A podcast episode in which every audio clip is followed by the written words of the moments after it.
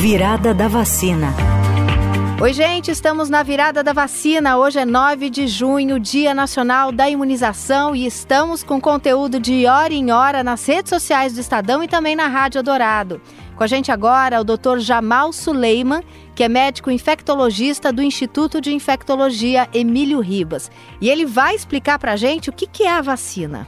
Vacina é um preparado que, de maneira geral, é usado na sua forma injetável, inalatória ou oral, que visa formar a imunidade contra doenças infecciosas. E o que é imunidade? Imunidade é a capacidade que uma pessoa tem de responder contra uma determinada infecção de forma a protegê-la das suas formas graves.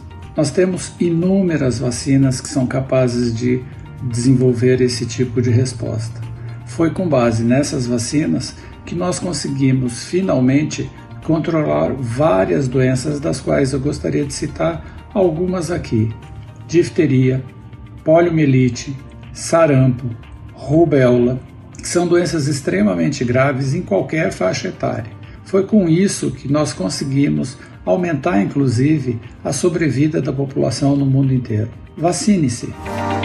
Você ouviu Virada da Vacina.